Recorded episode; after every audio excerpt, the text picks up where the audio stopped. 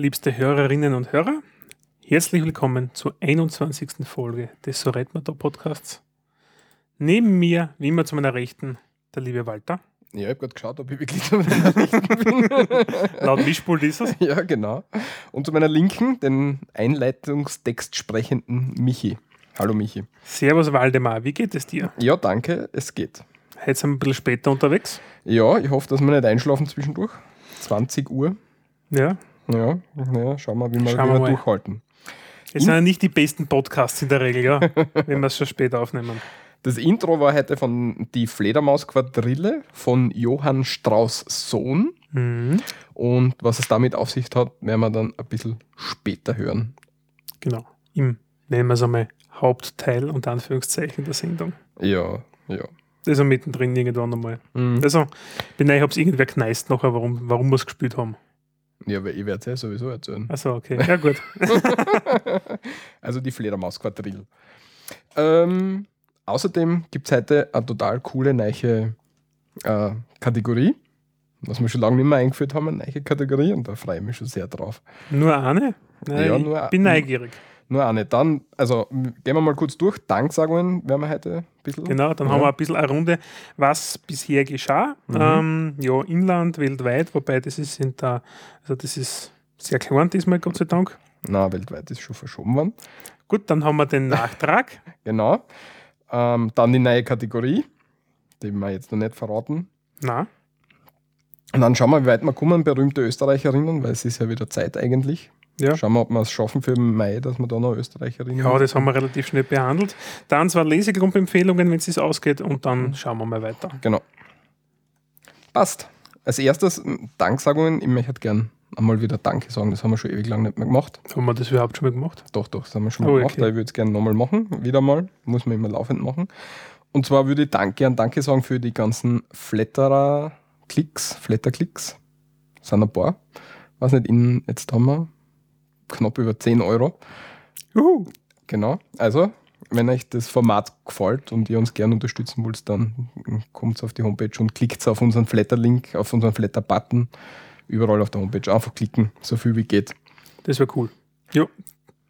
Dann der nächste Punkt, ähm, Kommentare und E-Mails. Wir kriegen immer wieder sehr, sehr häufig und regelmäßig E-Mail-Kommentare, aber auch direkt bei uns im Blog. Das ist ein bisschen vereinzelter, ja. Per E-Mail kommt ein bisschen mehr. rein, Ja. Äh, auf jeden Fall herzlichen Dank dafür, diese Anregungen, die wir da haben. Wir bauen sie ja in der Regel auch immer wieder in die Sendung mit ein. Ähm, ja, definitiv. Jetzt habe ich, mich ausgeschalten, muss ich mich wieder einschalten. das Ja. habe ich mich schlecht vorbereitet. Genau. Als nächstes kann ich vermelden, wir haben das erste Mal Geschenke gekriegt. Ja. Und zwar, die liebe Claudia hat uns zwei Bücher geschenkt. Zum anderen sprechen sie steirisch und zum anderen In dem Fall ja. Also wir schon, ja. Ja.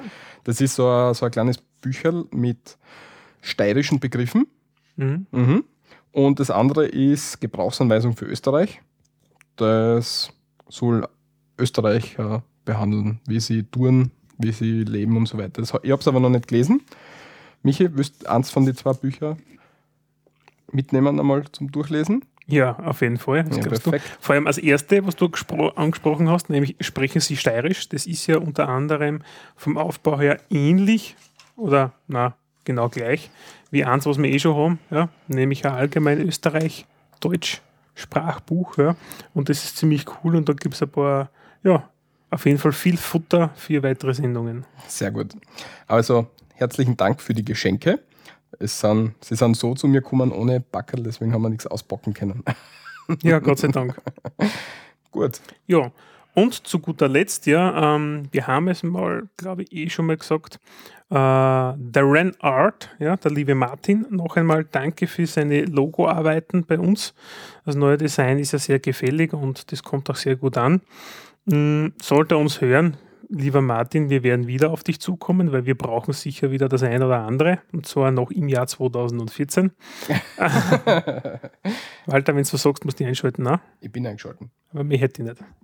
Echt nicht? Also ich hätte de facto kaum, ja. Wieso hört man mich nicht? Ja, ist schon besser. Du solltest ein bisschen am Regler. Also nicht hör auf zum Spülen während der Ja, ich habe Sendung. gedacht, ich muss da was Nein, Gero.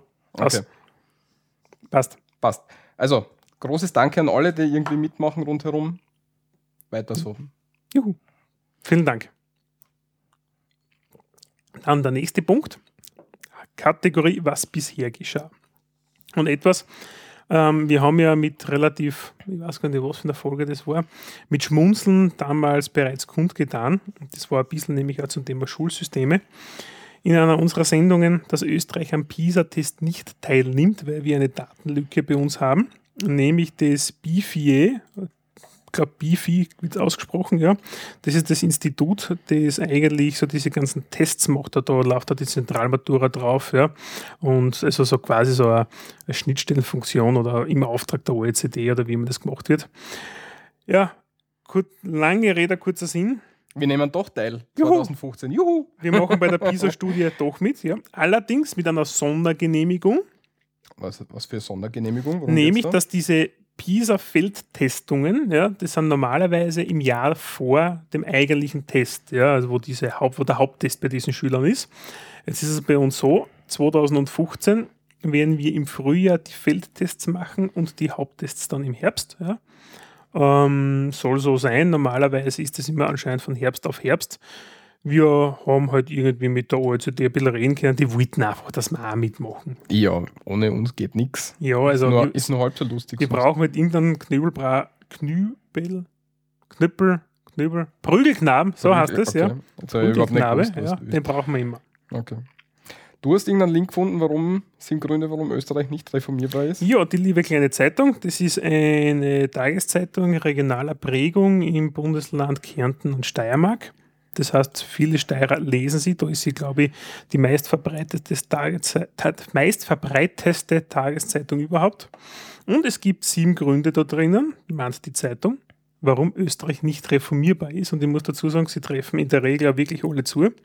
Ähm, wir werden das auch verlinken nachher, nur um ein bisschen herauszustreichen, was ist es wirklich, nämlich der erste Punkt taugt mir voll, barocker Föderalismus lähmt den Staat. Die Bundesländer wollen aber keine Macht abgeben. Ne, Und vielmehr ist es so, dass das Kräfteverhältnis zwischen Bund und Ländern sich sogar mittlerweile zugunsten der Länder verschoben hat und äh, Länder und Bünde ja, und die Interessensvertretungen sind da bereits auf Platz zwei, also die Sozialpartnerschaft ähm, in Österreich, aber da gibt es die Schlüsselspieler mit Gewerkschaftsbund und Wirtschaftskammer, dass sie die einfach mh, untereinander, sagen wir so, ein bisschen beflegeln, ja, und das bremst Österreich doch massiv in seiner Reformgestaltung ein.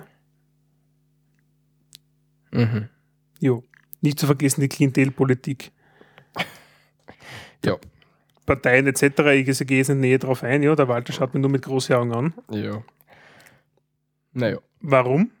äh, einfach so. Ja. Mm, Wenn es interessiert, der kannst du nicht durchlesen. Genau, das sind sieben Punkte. Sieben Punkte ist nicht so lang. Ja. Und sie dann selber sein Bild machen oder Ja. ihr Bild.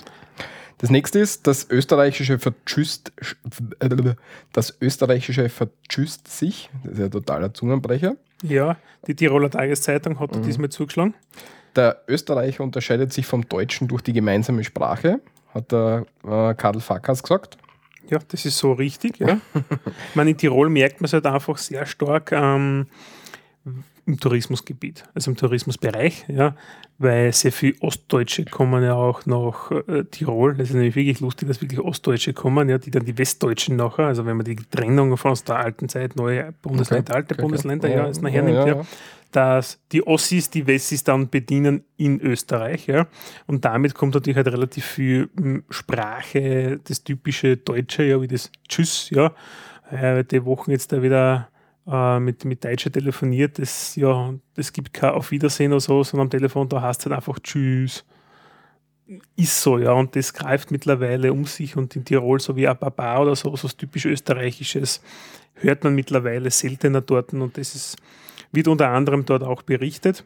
Ähm, was ich bei dem Artikel sehr spannend finde, warum man sich den vielleicht durchlesen sollte, es gibt anscheinend mittlerweile 23 Wörter, die sich Österreich bei der E EU 1995 vertraglich schützen ließ.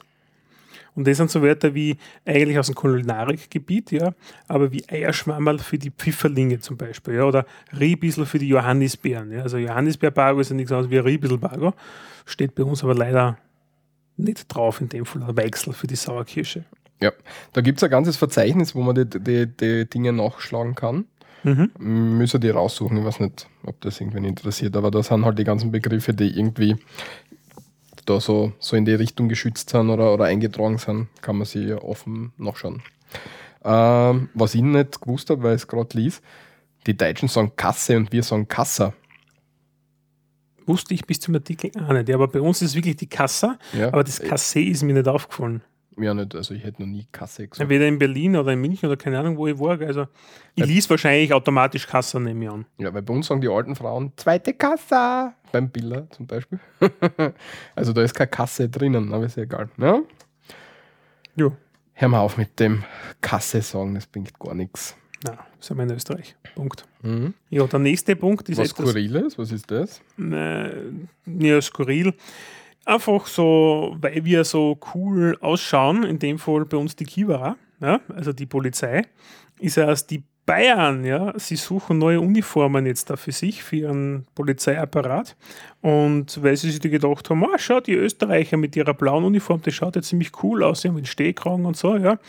Ähm, Skurriles aus dem Nachbarland, die Bayern testen österreichische Polizeiuniformen ob sie jetzt da dann auch wieder so komisch grün und kackbraun nachher sein, ausschauen sollen, ja.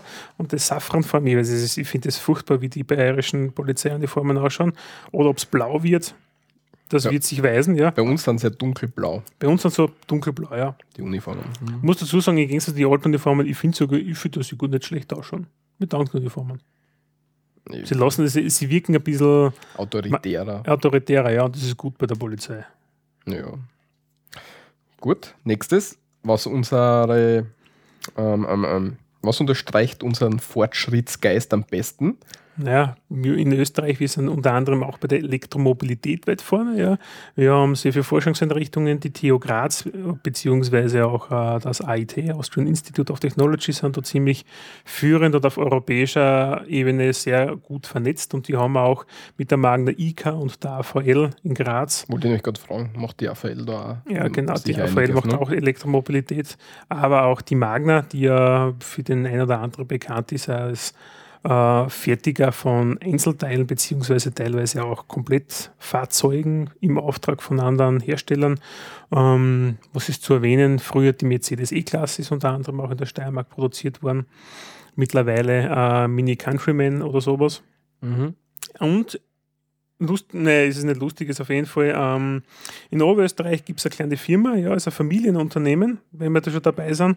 In Ah. Asberg, im Bezirk Freistadt. Genau, nämlich von die Firma Herr Kreisel, ja, die beschäftigt sich da unter anderem mit der Motorentechnologie. Und ja, einfach nur zu erwähnen, denen ist leider ein Porsche-Prototyp in Flammen aufgegangen. Das erinnert uns an den Tesla aus Amerika. Ja, der ist ein bisschen, der ist ja in Flammen aufgegangen, oder? Ja, einige, also drei, glaube ich. Drei oder vier jetzt mittlerweile. Mhm. Also die verkaufen mal da ewig viel, du, das ist der Prototyp.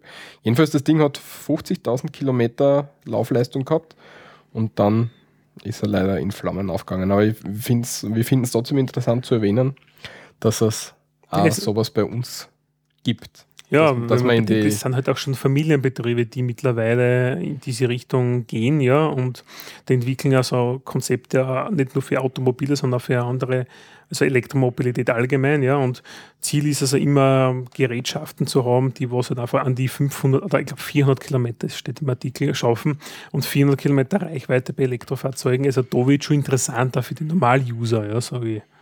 Also das ist das, also wenn ich im Jahr hm, 400 Kilometer, wie oft ich öfters als 400 Kilometer? Seit einem eigenen Job de facto wäre es vielleicht für Urlaub oder sowas haben, aber ansonsten brauche ich das nicht. Ja.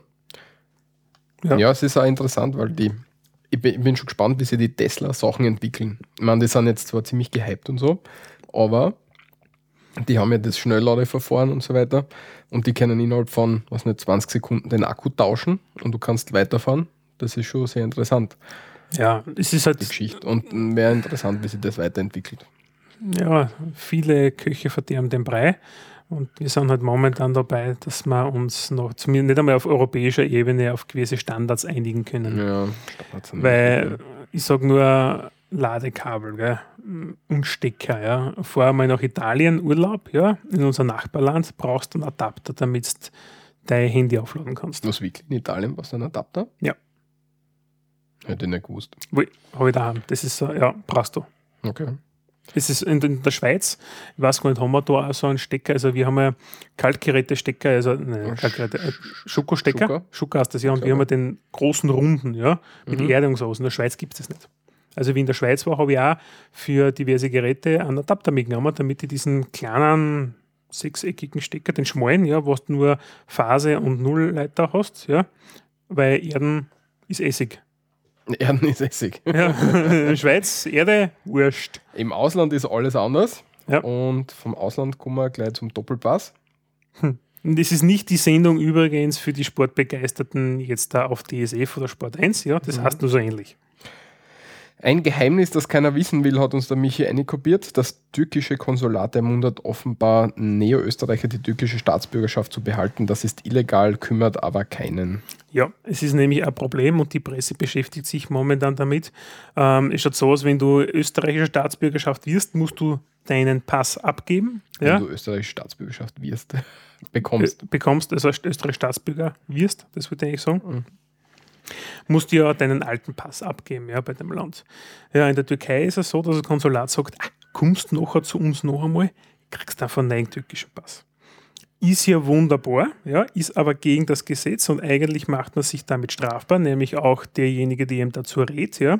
Und wenn du dann, steht nämlich auch im Artikel drinnen, deinen österreichischen Pass dann verlängern willst, ja, und man kommt dir drauf, ja, ist es eine Straftat, für die du einfach zur Rechenschaft gezogen wirst, ja. Und naja, es hat nicht diverse Gründe, warum das sein will. Also die Türkei ist diesbezüglich herausgestrichen, aber ist natürlich auch mit anderen Ländern so. Der Erdogan ist nämlich der selbsternannte Herrscher der Türkei, so, so, so benenne ich ihn jetzt einmal, unser kleiner Diktator da unten. Man, wenn er auf Auslandstouren ist, wie jetzt da in Köln, wie das war, dann begrüßt er alle mit mein Volk und einmal Türke, immer Türke. Und das Problem ist halt dahinter, und das ist äh, Ja, aber was hat das mit der Doppel Naja, Doppelstaatsbürgerschaft tun? Integration- Bleib beim Thema bleiben, bitte. Ja, das Problem ist, zum Thema Integration fördert es natürlich nicht, ja. Äh, Das, na, schon, ja, weil mit solchen Anspielungen kommt es schon so, dass. Ja, aber was hat das mit Doppelstaatsbürgerschaft zu tun?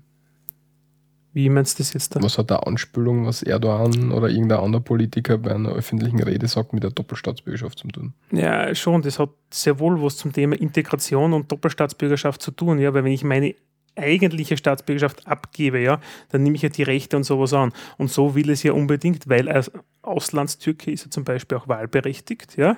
Ähm, ja, sind wir Auslandsösterreicher natürlich dann auch, ja.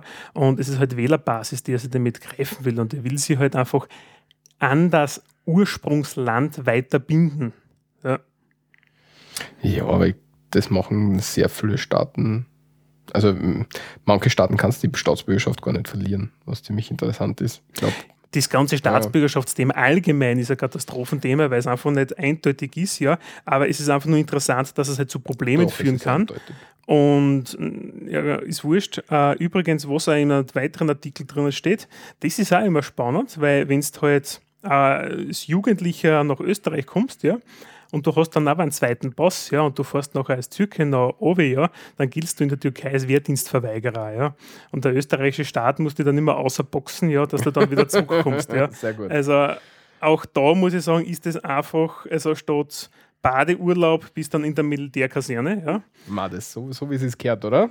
Und da ist halt einfach ja, generell, entweder sagt man, okay, wenn es das ablegst, gibt es keine zweite, ja, und man zieht das durch, ja, und sagt, finite, ja, wenn es dann nicht hast, ist es eine Straftat und es wird das, gerecht, wird das Recht auch durchgezogen.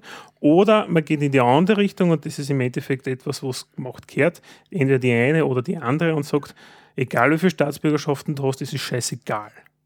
Punkt, ja. Du hast einfach, wenn du, äh, man, das gleiche ist mit der amerikanischen Staatsbürgerschaft, da ist ja, war das war ja damals, glaube ich, war das nicht auch so, dass die nachher nach der Reihe haben einrucken müssen, glaube ich, ja. Oder so ähnlich. Da hat es auch irgendwas weiß gegeben, ja. Also das war in die, was nicht, Vorkriegszeiten oder sowas, ja, da hat es auch die Probleme gegeben, ja, äh, mit Auslandskindern, ja, von, von amerikanischen Staatsbürgern, ja, die was Doppelstaatsbürger waren, die haben dann einfach gleich einmal am Flughafen und auf Wiedersehen, ja, ein in die Kasernen, weil du warst halt Wehrdienstverweigerer, ja. Also gibt es das gleiche Problem. Und, ja, also es ist generell ein Thema, wo es aber lustig ist, dass es das ist halt momentan aufgepoppt wieder und entweder sagt man, macht das eine oder das andere, aber sie sollten sich ja halt einmal zusammensetzen, die Schwachsinnigen. Ja. Das ist das, warum ich das eine kopiert habe, weil ich es sehr, sehr spannend finde, ja. Und mhm. Integration ist natürlich halt ein Thema, ja. Und teilweise wird, also Menschen definieren sich auch schon über ihre Staatsangehörigkeit, ja. Das ist ein Teil deiner selbst, ja. Ja, nee, ja. Ja. Machen wir über Staatsbürgerschaft eine eigene Sendung, da kann ich ein bisschen was erzählen dazu. Hast du Staatsbürgerschaftsrecht und sowas wahrscheinlich auch schon gehabt, oder? Ja, ein bisschen. Ah, cool, können wir machen. Mhm. Können, wir, können wir mal drüber diskutieren, ja? ja. Sprengt jetzt aber, glaube ich, den Rahmen ein bisschen. Ähm, wie, wie bringt man da Überleitung? Ähm, ähm. Ja, ja, wenn du doppelter Staatsbürger bist, musst du vielleicht mit viel Pech wegen der Steuerlast, also Steuer zahlen, ja. Sehr gut. Ja, ja, das war ja Weltklasse jetzt da, ja. Ähm, ja, auf jeden Fall ist es. Ich überlege mir da mal schon vor. die nächste Überleitung. ähm, ja. In Österreich, die OECD sagt, wir sind eins der beschissensten Ländern, ja, wo es im Ranking geht zum Thema ähm, Steuern, die wir zahlen müssen, weil wir haben einfach eine Steuerlast, die eine Frechheit ist. Und der Durchschnittsverdiener in Österreich, da liegt die Steuerlast bei 49,1 Prozent. Das heißt, alles, was du kriegst, die Hälfte davon ist in Form von Steuern wieder abzuführen. All over. Nämlich das heißt, Durchschnittsverdiener. Ja, der Durchschnittsverdiener. Mhm. Äh, Durchschnittsverdiener als solches ist jetzt damit ein Bruttobetrag, da ist da nicht im Artikel drinnen, ja. Ich meine, laut Eugen Freund ja, hat der Durchschnittsarbeiter 3000 brutto. Ja, ja das hat am Anfang Wissen wir seit der letzten Folge. Aber ja. Ah, ah, ich lese da Abgaben, Belastung, Steuern und Sozialabgaben sind da drin, inklusive ja. Arbeitnehmerbeträgen bezüglich Sozialtransfers. Also das sind nicht nur Steuern, sondern da ist wirklich alles drinnen. Alles, was du abgeben musst, ja. Genau. Und das ist de facto die Hälfte. Mhm. Weil die 0,9% sind auch schon wurscht fast. Kann es aber fast. Wenig ist nicht. Nein. Und wer muss die Steuern zahlen? Oder wie viel? Wie viel müssen da die Steuern zahlen? Nämlich, naja, stimmt nicht ganz, weil auch. Also 8,5 Millionen Österreicher, wir ähm, knacken die 8,5 Millionen Marke. Ah. Ah, Überleitung. Ja, ah. aber, aber, nicht, aber natürlich nicht alle 8,5 Millionen. Das war jetzt wieder ein bisschen schlechte Überleitung. Zahlen Steuern von, aus Arbeitsverhältnissen. Mhm oder Abgaben. Ja. Ja. Also wir sind ja 8,5 haben wir mittlerweile. Mhm. Zu, ähm, zu erwähnen ist 8.507.786 Menschen. Aha. Die Altersgruppen sind für mich recht interessant. Nämlich Kinder und Jugendliche, da reden wir von Personen unter 20 Jahren. Und da haben wir nämlich im Vergleich zu 2013 ein Minus von knapp 11.000. Die Leute, die haupterwerbstätig sind, zwischen 20 und unter 65. Wobei bei aller Liebe keine Ahnung, von wem die Statistik gemacht worden ist, wie viele Leute wirklich mit 60 bis 65 noch arbeiten gehen, das hält sich ja auch in Grenzen jetzt da. Ja. Auf jeden Fall haben wir dort bei den Haupterwerbstätigen ein Plus und bei den Pensionisten auch ein Plus. Ja. Und da haben wir wieder die wunderbare Entwicklung der gesellschaftlichen Pyramide vom Alter her. Sieht man da in meinen Augen eigentlich auch recht gut, ja, dass ja, die Pensionisten werden immer wichtiger, auch bei den Wählern. Wichtiger, es werden halt mehr was nicht, was meinst du mit, sie wären wichtiger? Ah, ich habe versucht, eigentlich zu einem späteren Punkt der Überleitung zu machen. Macht nichts. Okay. Äh, der kommt später, da habe ich ihn jetzt verlesen. Tut mir leid. Ja, haut nicht hin. Zu erwähnen ist, in Österreich gibt es Leute, die was über 100 sind, nämlich 1371. Was, wirklich? Ja, hätte ich auch nicht gedacht, dass so viel sind. Muss ich nämlich Frauen 1000. 149 und 222 Männer. Das das ja, wir haben ja den Stress, ist ja klar. Einiges, ja, der Stress mit der Frau. Mhm, so, und jetzt werde ich dann gleich wieder gesteinigt von allen möglichen Leuten. Zu Recht, wie ich finde. Du Chauvinisten Schwein.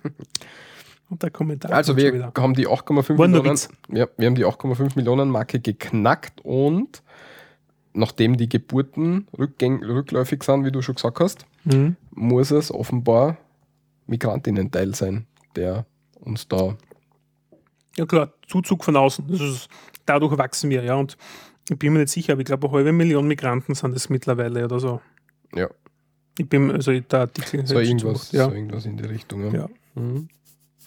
ja Wobei cool. Migrant in Österreich ist natürlich, weil bis 1918 war der Ungar halt auch kein Migrant, sondern einfach einer, der zum Kaiserreich gehört hat. Also ja, Und der Tschech genauso, ja. Mittlerweile ist der Tschech halt der Migrant. Mhm. Ja, wie viel, wie viel Auslands, EU-Auslandsbürger wir haben, das haben wir letztes Mal, glaube ich, besprochen in der EU-Wahl-Spezialsendung. Ich weiß es auch nicht auswendig, ja. Mhm. Die Deutschen sind halt die Mehrheit. Die kommen halt gern zu uns. Vor allem studieren, Ja, gehen dann wieder. genau. Ein paar bleiben. Ja, also das mit dem Abzug, mit dem, mit dem Abzug nach, nach Studien und Ausbildung, das ist in jedem Land ein Problem. Ja, Bei- bei wir uns- haben halt bei uns- Numerus Clausus und solche Sachen. Ja, bei uns ziehen halt die Universitätsabgänger weg. Dafür haben die östlichen Staaten oder die früheren östlichen Staaten das Problem, dass ihnen Pflegekräfte und so weiter ausgehen, weil die alle zu uns kommen, die alten Leute pflegen. Was total interessant ist. unter, unter Facharbeiter. Also in Ungarn war es von einer Firma, die haben wir als Kunden gehabt. Die haben das Werk in Ungarn, also in Österreich haben sie die Ungarn-Nummer geholt, das Werk in Ungarn haben sie dann zumachen müssen, weil sie in Ungarn keine Facharbeiter mehr gefunden haben und sind deswegen nach Rumänien gegangen, weil dort haben sie noch welche gefunden. Mhm, sehr interessant. Ja, Mhm. Ja, so verschiebt es halt. ja. Ja. Ziemlich, ziemlich schräg das Ganze. Mhm.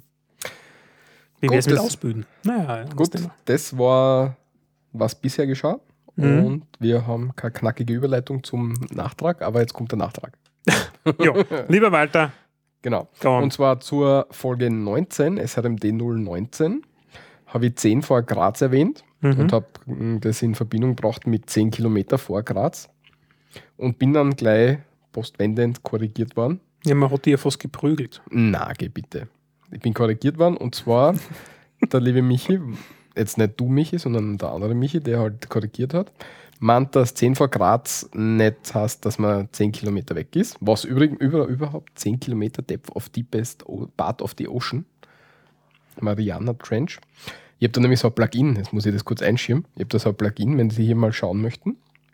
Was überrest denn jetzt da? Ja, ich schiebe das kurz ein. Ich habe da so ein Plugin im Chrome, Ja, das so, so Zahlendinger durch ersetzt durch Sachen, die halt irgendwie so groß sind. Wenn es jetzt 10 Kilometer dort stehen hast, dann sagt er, der, der tiefste mm, Teil vom Ozean, der Marianengraben, mhm. ist 10 Kilometer tief und das finde ich total witzig. Deswegen habe ich hier und da in Texten einfach irgendwas, was irgendein, überhaupt irgendein Scheiß drinnen stehen, der dann ganz super ist. Ja? genau, der gar nicht dazu passt, aber total interessant ist, was du sonst nicht kriegst. Also jedenfalls, Spequizduell. ja, das, das, das, das, Blau, äh, Browser-Plugin ist ziemlich cool, mir gefällt das. Müsst wissen, wie es heißt, Michi? Nein. Nein, ich verwende kein Chrome. Ähm, jedenfalls 10 vor Graz hast nicht 10 Kilometer von Graz entfernt, sondern der Name bezieht sich auf die Himmelsrichtung. Und zwar, wenn wir uns Graz vorstellen, Also Mhm. eine Stadt, nehmen wir mal einen Kreis hier, da haben wir uns leichter. genau, ja, Graz halt als Punkt, Ja. dann ist 10 vor Graz der Punkt, der auf der 10 Uhr Position, wenn man aus Der Zeiger ist auf einer Uhr, wo 10 Uhr ist, ja, der Zehner steht, ja. Und dort ist es im Endeffekt, diese Region, diese Richtung, muss man eigentlich sagen. also der Nordwesten. 10 Uhr, da sagen wir West, Nord, West, West, Nord, oder? Na, Westen, Nordwest, Nord. Nordwest, Na. Ist das Nordwest, Nord oder West, Nord? West, Nordwest ist das, West, Nordwest. oder? Gibt es? Ich habe keine Ahnung. Ich ja rede wieder nur Schaß. West, Nord, Nord, ist ja scheißegal. Ja, jedenfalls danke Michi für die äh, Berichtigung. Habe ich nicht gewusst. Ähm, das ähm, dient halt dem Tourismusgebiet da in 10 vor Mhm. Graz. Hm. Was man nicht alles erfährt. Genau. Und zu unserer letzten Folge wollen wir nur gleich kurz, weil die, weil die, das ziemlich aufregend war, finde ich. Ja, es war im Endeffekt die Wahlspezialsendung ja, Mhm. zum EU-Parlament, ja. Da habe ich übrigens Rückmeldungen gekriegt, dass das echt cool war, was wir gemacht haben. Echt? Mhm. Hat mir auch persönlich sehr gut gefallen, muss ich sagen, die Sendung. Ich höre uns selber ja nicht, wie du weißt. Ja, ich weiß, aber ich höre uns, weil ich uns den nachher und dann die Shownotes verbasteln, Sachen nachtragen. Ja, ja, wurscht. Jedenfalls zur Nachbesprechung. Wir haben gewählt, ganz Europa hat gewählt. Juche. Und jetzt habe ich natürlich gar keinen Link, gell? Sagst wieder mal, keine Ahnung, wer erster geworden ist. Ja, es ist die, Die ÖVP geworden, ja. Ja, Vor ja. der SPÖ, dann die Freiheitlichen, ja. Wo hast du den Link auf einmal her? Und da war ein Link, aber das ist nicht der richtige. Achso, okay. Ähm, vor der, vor der äh, SPÖ, also ÖVP, SPÖ, FPÖ, dann sind die Grünen gekommen, dann die Neos. Und dann der Rest. Da Ja. war wirklich der Rest, weil der Rest ist unter Ferner Lief nachher gelaufen. So mit 2,9 Prozent war dann, glaube ich, EU-Stopp oder glaube ich nachher am nächsten Platz schon oder so ähnlich. Ja, total schrecklich. EU-Stopp. Da haben wir lang drüber geredet, dass die ziemlich eigenartig sind. Äh, jetzt versuche ich da auf die Schnelle ein Bild zu finden, wo man das schön sieht. Ähm, ja, nichtsdestotrotz gibt es natürlich, Also fangen wir, also stärkste Partei ist wohl ÖVP. haben wir schon, ja, hat Ja. allerdings Verluste einfahren müssen. Ja, fast 7%, oder? Nicht 7, wenig, ja. 7 oder 8%. Die SPÖ ähm, war zweite, Kraft, zweite Kraft mit plus 0,1%, also de facto gleich geblieben. wenn sie, wenn sie nichts geändert hat. Ja, Und also, danach war. nein, das Endergebnis ist schon da. Ja, ja, aber ich weiß das jetzt nicht Also, auswendig. ja. Die Freiheitlichen haben sehr gut dazu gewonnen, die haben 5, Komma irgendwas, glaube ich, dazu gewonnen. Oder, Mhm. oder, oder, oder, nein, prozentuell haben die 7% dazu gewonnen, ja. Ähm, natürlich, warum? Äh, relativ schnell erklärt. Viele Protestwähler, die was früher Hans-Peter Martin gewählt haben, die was ja nicht mehr angetreten ist, sind natürlich zu die Freiheitlichen. Da gibt es ja die Wählerstromanalysen, sind relativ viel natürlich hingegangen. Mm, Die Grünen waren eine große Überraschung. Damit hat keiner gerechnet. Ähm, vor allem sie selber nicht, hätte ich jetzt einmal gesagt. ja, nachdem sie so zerstritten worden sind über ihre Werbemaßnahmen etc., ähm, was wir eh kurz angesprochen haben, haben sie doch den Platz 4 halten können und auf Platz 5 äh, sind die Neos mit 8,1 Prozent, glaube ich, haben die dann gehabt, ja, sind sie dann ausgekommen. Also das sind auch die Parteien, die uns nachher vertreten werden im EU-Parlament. Kann es das sein? Das ist es. Ja, das BZÖ, was das letzte Mal noch knapp an der Hürde der 5% gescheitert ist, oder nein, gerade drüber, es ist ja 4% Hürde, 4% ist es bei der EU-Wahl, ja, äh, was reingekommen ist, ist diesmal unter ferner Liefen, nämlich bei 0,5% abgeschlagen gewesen. Der aktuelle Vertreter im EU-Parlament, der Ewald Stadler, ist für die Rekos angetreten. Wir haben ein bisschen über 1% zusammengebracht. Ah, Er ist so sehr also er versteht das nicht, ja, haben wir gedacht, aha, Issue, ja. äh, Und, Europa und anders. alle anderen sind schlimm, sind schlecht und alle anderen haben viel mehr Geld gehabt und wenn er so viel Geld gehabt hätte, hätte er, hätte er gewonnen, hat er gemeint. Ja, ja, sicher, natürlich. Ja, an, an dem liegt es jetzt da. Mhm. Europa anders hat 2,1 Prozent. Ich habe jetzt mittlerweile die Grafik gefunden. Ja, und EU-Staub hat nachher 2,8. Ja, und das tut mir am meisten weh. EU-Stopp 2,8 Prozent. EU-Staub, die EU-Staub, das sind einfach. Die haben, ihn, die haben ja ihr Wahlparty in einem Tattoo-Studio gemacht. Echt? Ja, was ich total eigenartig gefunden habe. Und das BZÖ, weil wir gerade vorher vom BZÖ geredet haben, Mhm. also bei uns ist ja die, die Zeit im Bild, die machen dann immer so Sondersendungen, der ORF. Und da sind es halt in jedem Parteilokal, wo halt die Wahlpartys sind. Und unter anderem waren es beim BZÖ, wollten es zum BZÖ, nur die haben zugesperrt gehabt, dort haben sie keinen reinlassen, dann haben sie vor der Tür gedreht, ähm, die haben die Wahlparty abgesagt. Und anscheinend, wie es jetzt, wie es jetzt ausgestellt hat, Naja, das wird gerade diskutiert, ob, ob das BZÖ weiterhin, weiterhin bestehen bleibt oder ähm, ob sie es auflöst. Und Genau. die Entscheidung soll es bis zum, Zum Herbst, Herbst. gehen. Genau, der Bündnisobmann, der Gerald Groß, ist ein Steirer, also ein Landsmann von uns. Ganz sind wir Und- nicht stolz drauf. Nein, in dem Fall nicht, ja. Ja. Ähm, ja, und der hat gesagt, es wird sich jetzt, da schauen wir mal, wie es sich weisen wird. Auf jeden Fall bis zum Herbst, ob es nur Sinn macht oder nicht. Ja. Auf jeden Fall wird das BZÖ die Vorreiterfunktion innenehmen für das Team Stronach. Ja. In dem Sinne, weil das wird das nächste sein, das sich demnächst einmal auflösen wird. Ja. Davon, Das kann sein, ja. ja. Also davon gehe ich jetzt einmal aus. Mhm. Auf jeden Fall, das BZÖ wird mit viel Pechglück, je nachdem, wie man es sehen will, oder es ist am Anfang einfach wurscht, im Herbst vielleicht nicht mehr existent sein. Ja. Dafür, dass es eigentlich noch bis vor kurzem ein Bundesland regiert hat, wenn man so will, nämlich das Bundesland Kärnten. Die lieben Kärntner, ja. Ja, und die Kärntner BZÖler haben sie zerstritten. Dann ist die Freiheitlichen Kärnten geworden, die, die FIK. Und die sind nachher mit der das FBK. ja, FPK hat es geheißen, aber freilich in Kärnten haben sie mir gesagt, dann hast du Fick. Okay.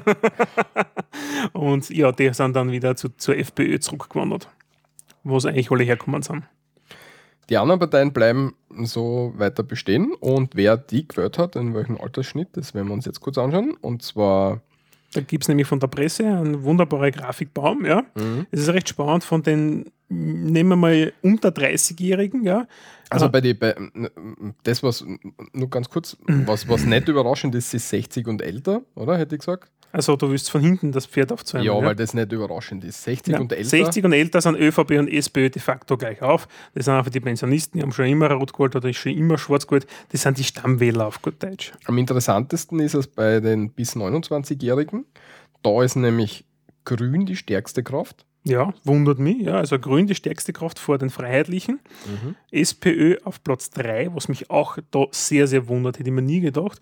ÖVP und NEOS gemeinsam mit 15 Prozent. Ja, wobei ich muss dazu sagen, die ÖVP hat sicher einiges an NEOS abgeben müssen, ja, weil sonst wären die vermutlich vor der SPÖ. Also die SPÖ ist eigentlich so die typische Nicht-Jugendpartei. Kann man so sagen. Ja. Ja. Und von, bei den 30 bis 59-Jährigen ist die ÖVP auf Platz 1 wieder. Ja. An zweiter und dritter Stelle gleich die SPÖ und die ÖVP, äh, FPÖ. Und die Dann Neos. kommt Grünos und Neos. Genau, die Neos am Schluss. Mhm. Recht spannend ist es bei den Männern bis, der, der, bis 29. Ja. Dort hat die FPÖ 33 Ach, da unten Prozent. gibt es noch eine. Ja, da gibt es noch mehr. Und andersrum ist es bei den Frauen bis 29, weil dort haben ein Drittel Grün als Präferenz und dann kommt die SPÖ. Also, also Männer und Frei, also Männer und Frauen sind da eigentlich vom Geschlecht her ein bisschen gespalten. Ja, weil, ja, vor allem die Frauen haben, mm, also wenn man sich anschaut, die Frauen haben alle mehr Grün gewählt und die Männer haben FPÖ gewählt, wenn man sich den Alters, Altersschnitt anschaut bei Ja. den jüngeren Leuten. Also haben sie nicht gewählt, also die statistisch Statistik haben sie- statistisch gesehen haben sie es mehr gewählt. Ja. Ja. Mhm. Trifft, trifft ja natürlich nicht für die Einzelpersonen zu, dann wieder, ja. Aber ist, ist, ist, ist, ist relativ spannend eigentlich, ja. Und Ich bin über, total überrascht, was die alles mm, für Vorhersagen treffen und so weiter. Das- wer? Ja, die ganzen Umfrageinstituten-Dinger.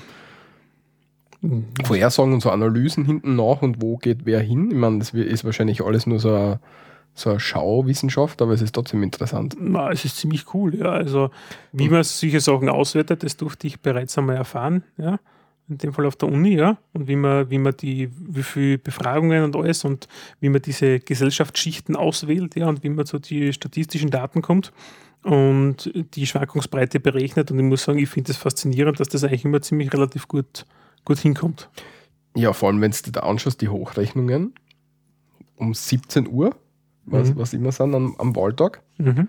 hast du eine Hochrechnung mit, weiß nicht, mm, 50% auszahlte Stimmen und da ist Wien noch nicht dabei, wo, wo einfach alle sind, also wo der größte Der. Wasserkopf ist ja Genau. von 20 Prozent der Bevölkerung Österreichs auf 0,5 Prozent der Ja, Fläche. und sie können mit, mit weniger als der Hälfte der ausgezählten Stimmen voraussagen, was am Ende rauskommt mit einer Schwankungsbreite von 1,8 Prozent.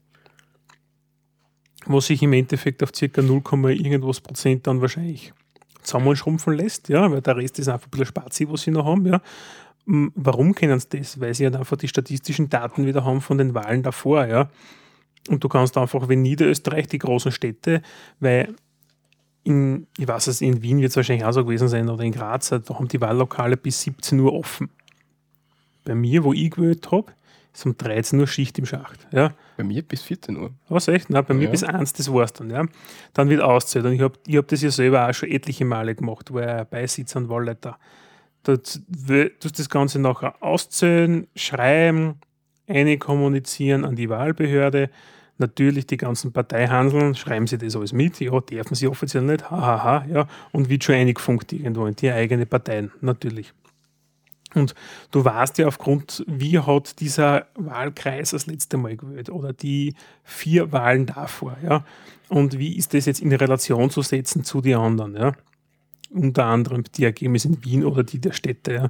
Und dann kannst du das einfach relativ gut und du hast auch diese ganzen äh, Vorwahlanalysen, ja, also diese, nicht, wie sagt man Hochrechnung, sondern sag schnell, ähm, Fragen, Meinungsumfragen. um, Meinungsumfragen, ja, vor den Wahlen immer, ja, und da kannst du das einfach herleiten. Ja, ja, das, aber ich finde das total. das ist, weißt du, das ist für mich Voodoo ein bisschen. Nein, das ist für mich, das ist normale Statistikwahl. Das ist, du gehst in der Statistikvorlesung, ja, dann lern, lernst du das. Nein, das mache ich nicht. Ich bin Jurist, da brauchen wir keine Statistik. Ja, schreib mal das, viel Spaß. Ja, ähm, zu guter Letzt machen wir noch ein bisschen das Bildungsniveau. Und das ist relativ spannend, weil auf Universitätsebene ist ÖVP, Grüne und äh, dann kommt einmal lang nichts, dann NEOS, SPÖ und FPÖ ziemlich gleich auf. Und bei der Pflichtschule sind Rot und Blau ganz vorn und bei den mit Lehrberufen ist eigentlich ein Dreikampf um Platz 1 ÖVP, SPÖ und FPÖ ziemlich gleich Was auf. war bei Universitätsdingen? Warte, Ich Ich habe schon, zurück. hab schon zugemacht. Also äh, ÖVP und Grün. Ah, okay. Ja. Also 33 und 31 Prozent. Das heißt, überrascht mich jetzt nicht. Damit, davon wäre ich ausgegangen. Tatsächlich.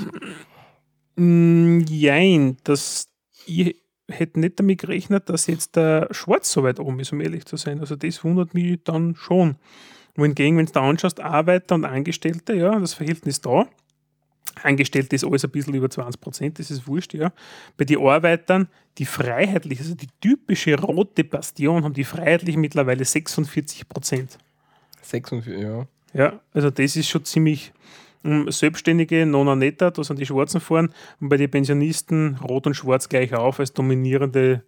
Aber das ist halt das, was den auf gut Deutsch den großen, oder man muss ja fast sagen, ehemaligen Großparteien in Österreich wird halt die Wählergruppe irgendwann wegsterben. Gell? Ja, aber die ehemaligen Großparteien, das sind überall ehemalige Großparteien, nicht nur in Österreich. Ne? Ja, denn dann stirbt es halt einfach auf, auf Dauer, würde ich sagen, irgendwann einmal ein bisschen weg. Und die werden sich dann entweder was überlegen müssen oder auch nicht. Ja. Jo. Ja. So viel eigentlich zum Thema Nachbetrachtung der Wahl. Genau. Und jetzt kommen wir zu unserer superklassenneigen Themengruppe, Themenbereich, Themenblock, Harry Farb. Harry Farb. Und zwar unser Senf zu. Unser Senf zu, genau. Also, da, da werden wir in Zukunft immer besprechen, wenn wir, zu irgend, wenn wir irgendwo was hören oder so und wir wollen da gern was dazu kommentieren. Es ist jetzt einmal ein Experiment. Ja, ich wollte gerade sagen, schauen wir uns einmal an, wie das jetzt hinhaut. Aber ich, hab, ich, ich, muss- ich versuche das ja immer in irgendwelche Gruppen einzubringen. Jedenfalls geben wir heute unseren Senf ab zu der Printausgabe 283. Die Frau Dina verreist nach Wien. Mhm. Wer es nicht weiß, bei Vrind, vrind.de gibt es ähm, Frau Dina verreist. Das ist äh, ähm, ähm, ähm, äh, sag schnell. Eine, eine Kategorie, Na, eine äh, Sendungsreihe. genau. Aber sie ist äh, Journalistin Ja, für die FAZ oder für die Taz FAZ, glaube ich. oder irgend sowas halt, Mhm. ja. Reisejournalistin. Ich glaube FAZ. Sie ist reine. Reisejournalistin, genau. Ja. Und der Holger bespricht dann mit ihr hier und da, wenn sie irgendwo hin verreist, wie es dort in dem Land abgeht und was sie dort erlebt hat. bei dem Reiseziel eigentlich. Also es sind Mhm, Städte genau, oder Länder, Reiseziel. meistens Länder. Ja. Wien war jetzt einmal Stadt dabei. Und da sind natürlich einige Punkte aufgepoppt, ja, wo Mhm. wir sagen müssen, danke für die Wortspende, aber da hätten wir auch etwas dazu zu sagen. Ja, nicht aber, da würden, nicht, aber ist schlecht. Wir würden halt auch gerne unseren Senf dazu. Aber, aber. aber, aber. Und zwar haben wir da ein paar Themen. Ich werde dann die Sendung natürlich auch verlinken. Ähm, und die Themen, die uns am meisten aufgefallen sind, neben anderen, haben es nämlich Debütantinnen und den Debütantinnen, was die am Ball machen, besprochen. Mhm. Dann die Tritsch Polka ist zum, zur Sprache gekommen. Was Schwedenbomben sind, haben wir, haben wir uns gedacht, ist interessant zu Ja, weil erklären. das waren ein bisschen planlos, die zwei dort in, Mhm. in, eigentlich. Also, ja. also, ja, sie nicht, er, er schon mehr. Ja, ja, Ja, ja. ja. Und äh, was mal im Hemd ist und wie der ungefähr gemacht wird. Und dann noch zusätzlich haben wir ein paar Begriffe einfach so, weil wir finden, die Aussprache gehört ein bisschen verbessert. Und nachdem wir uns ja mit der Sprache beschäftigen. beschäftigen, wäre das ziemlich interessant. Ne? da fangen wir an einmal. Fangen an. Debütantinnen und der Debütantinnenball. Genau. Also es gibt jetzt keinen, äh, keinen richtigen Debütantinnenball. Debütantin ist ähm, geschichtlich gesehen eine junge Frau, die in die Gesellschaft eingeführt werden soll. Eingeführt unter Hochkomma. Mhm. Mhm. Und das Ah, ist früher meistens im Alter von 18 Jahren äh, auf einem festlichen Ball passiert. Herkommen tut das Ganze ursprünglich aus England, wo die Töchter der Aristokratie im Alter von 18 Jahren bei Hofe dem König bzw. der Königin offiziell vorgestellt wurden. Und ab diesem Moment galten die jungen Damen gesellschaftlich als heiratsfähig. Also, mh, der Sinn dahinter war, nehme ich an, Ja, früher waren die, Die kleinen Leute Kinder einfach zu immer verheiraten. Ja, also sie waren zu Hause, ja, eingesperrt, dürften in die Schule gehen oder wie auch immer, ja, waren im Internat. Und dann hat es gesagt, so, Mädel, jetzt bis 18, jetzt suchst du einen fischen Haverer auf Hofe, da sind die jungen, knackigen Burschen, die haben ein bisschen einen Fleck, ja, schnappt er, machen einen eigenen Fleck, Haushalt. Geld, Also Fleck, Marie, Geld, Geld. ja, Mhm. und ab durch die Mitte und auf Wiedersehen. Ich schreibe das nur mit, du darfst weiterreden. Ja, das Ganze hat sich aber, ich, ich finde es nicht einmal, dass das so lang, also das ist noch nicht so lange her in meiner Wahrnehmung nein, nein, jetzt nein. da. 1958 ist das Jahr, in dem das Ganze geschah. Und zwar die Königin Elisabeth II. von England hat diesen Debütantinnenball als nicht mehr zeitgemäß erklärt. Mhm. Deswegen gibt es die Tradition der Präsentation am Hofe in London offenbar nicht mehr. Mhm. Mhm. Und Und in wenn wir, jetzt, Österreich. wenn wir jetzt da nach Wien schauen, nach Österreich schauen, ja, wir haben ja die im Staatsvertrag von Wien, glaube ich, war das. Es steht ja drin, dass wir, und im Habsburger Gesetz war das früher, dass wir keine. Na, das war schon früher, vergiss es. Ähm, das war schon früher. Ja, ist wurscht. Jedenfalls, bei uns gibt es keinen Hof mehr, weil wir keine Monarchie mehr sind und wir ja die Habsburger, der, der ein bisschen ausgejagt haben. Ja, ausgejagt. Also sie, sie, haben, sie haben, wenn sie, oder der Habsburger Geschlecht, wenn sie auf den Anspruch auf den österreichischen Thron verzichtet haben, haben sie natürlich wieder ins Land kommen können. Ja, Ja, aber zuerst haben wir es alle, glaube ich, ausgeschickt. ja macht in der. Regel so. Ja, würde ich meinen. Ja, macht jedes Land so, wenn Ja, es ja, ja. Diktator Ja, also, oder ja. Kaiser Und. Und nachdem es jetzt bei uns in Österreich keinen Hof mehr gibt, kann man in Wien, also gibt es in Wien keine echten Debütanten mehr, sondern das heißt jetzt Jungdamen- und Jungherrenkomitee. Lieber Name, oder? Nämlich ein Komitee. Ist, ja, okay. Ja, ja, ja. Und ähm, interessant ist, beide Geschlechter sind in Wien, was das Debüt anlangt, ähm, vollkommen gleichberechtigt. Das heißt, es gibt keine Debütantinnen, also nicht nur Debütantinnen, sondern es gibt ähm, Debütantinnen und Debütanten. Genau, also junge Herren und junge Damen und die tanzen dann halt. Genau, und die eröffnen, du, also und in den Formen der Polonaise, ja, wird, und zwar der Wiener Walzer wird dazu getanzt, Nein, nein, nein. sondern Der Wiener Walzer schließt sich an. an Ah, an die Entschuldigung. Polonaise. an die Polonaise schließt der Wiener Walzer an und das Ganze wird von den Debütantinnen und Debütanten getanzt. Genau. Aber interessant, der eigentliche Tanz der Debütantinnen und Debütanten ist der Cotillon. Ich glaube, ich hoffe, man spricht das so aus. Cotillon. Ja, ja, wird schon hinkommen, ich kenne es auch nicht. Ja. Das ist der eigentliche Tanz, der getanzt worden ist. Ähm, Zwischen 1860 und 1914. Ja, genau. Da war noch Hofzeit. Ja, 1918, ja, mit 1918 ist eigentlich der Hof abgeschafft worden. Nach dem Ersten Weltkrieg bis dorthin hatten wir noch Kaiser. Ja, aber im Krieg werden es nicht so viel Bälle gemacht haben, wahrscheinlich. Oh, der Habsburger. Naja, stimmt. Ja, die haben schon, die wissen, wie man Feste feiert, Walter. Also bei uns in, äh, in Wien gibt es eigentlich keine Debütantinnen mehr, Jungherren- und Jungdamenkomitee. Ja, aber Das das, Wort mal- Debütant und Debütantin ist, Ist natürlich gebräuchlich, ja, ja, aber, aber wenn man es wenn man's formal richtig macht, dann gibt es das nicht mehr. Und das war, habe ich auch erst durch die Recherche gelernt. Ja. Mhm. Nette Anekdote. Ne? Passt. Das Dann- nächste war die sogenannte Trittstratsch-Polka. Genau, die haben es in irgendeinem Zusammenhang erwähnt, ich weiß aber nicht mehr genau warum. Ja, dass es dort auch getanzt wurde, ist ja, und dass sie zum Tanzen ist auf solchen Bällen und die Trittstratsch-Polka ist eigentlich auf jedem größeren Ball. Ja. Ähm, ist vom Johann Strauß, Mhm. ist eine sehr Senior, schnelle. Johann Strauß, genau, das, ah, genau, vorher mal Junior gehabt, gell? Im Na, Intro. der ja, genau. Das ist Intro der- war Junior, genau. Jetzt der ist, also Sohn, Sohn, ja. genau. nicht Junior. Jetzt ist Johann Strauß. Senior, Vater, ja. ja, Vater. Ähm, ist eine Polka schnell und wurde am 24. November 1858 in Wien uraufgeführt. Und wollen wir da kurz eine, Sehr. eine Jetzt gehen wir ein bisschen Mucke hören. ist ja nur Klassik. Ich hoffe, da kommt jetzt. ah, Schauen wir, was kommt. ja, es kommt was. Das Ah. Internet ist Es kommt-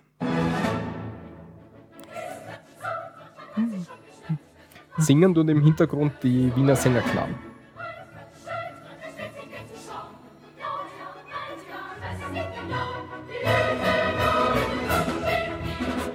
Das ist wirklich schnell, ja. Und da tanzt man halt dann dazu, ne? Gegebenenfalls. Wenn man so schnell tanzen kann, muss man dazu sagen. Also, Ja. ich schaffe das nicht. Also, die Trittstratsch, die ist mir zu schnell. Da, da ich mich, glaube ich, 25 Mal dazwischen. Also kennt man die Melodie, glaube ich. Ähm, aber vielleicht nicht unter den Namen. Das Video war jetzt vom, ähm, vom, vom, vom, vom Neujahrskonzert der Wiener Philharmoniker 2012. Verlinke mal wieder. Verlinkt mal wieder.